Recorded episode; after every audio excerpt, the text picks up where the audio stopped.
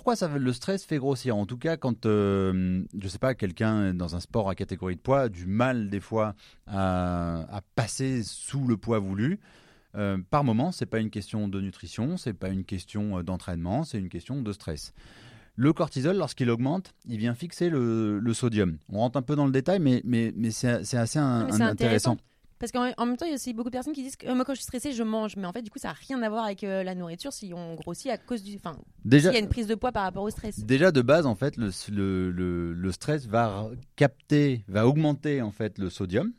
Euh, donc du coup, il va y avoir une forme de rétention d'eau et va baisser le potassium. Euh, le, c'est le foie qui vient réguler l'équilibre entre le sodium et le potassium. Et donc lui va bosser beaucoup plus.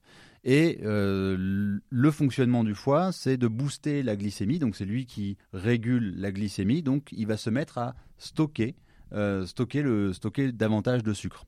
Donc on a plus de sel, on a plus de sodium, on a plus de sucre. Et qu'est-ce qu'on a fait pour ça? On a stressé. Donc un stress installé longtemps, il va avoir un impact bien au-delà juste du geste sportif. Il va avoir un impact sur notre, notre physiologie et du coup même sur notre, sur notre corps, sur notre euh, image du corps, sur euh, notre régulation du sommeil, sur un paquet de paramètres au quotidien. D'où l'intérêt d'apprendre à le réguler. Ah bah oui. Eh oui. Oui, oui. Maintenant, souvent il y a un amalgame. Lorsqu'on parle de stress, on parle vraiment d'une réaction physiologique à un, événement extérieur. Par exemple, telle nouvelle me stresse. Tiens, tu passes euh, à ta compétition, tu pensais que c'était dans une heure. En fait, non, c'est dans une demi-heure.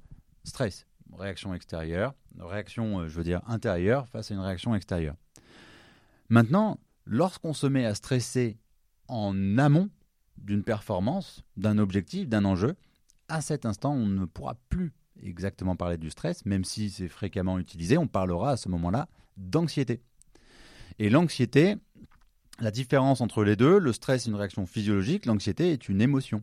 Et c'est un affect qui va arriver parfois euh, euh, trois semaines avant une épreuve, par exemple. Ah, je suis stressé avant ma compétition dans trois semaines. En fait, non, je ne suis pas stressé.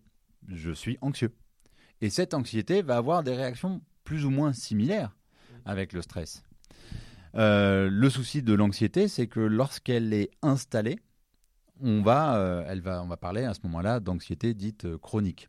Elle va perdurer en fait. Le stress, c'est à l'instant T, donc ça va être de courte durée. Oui.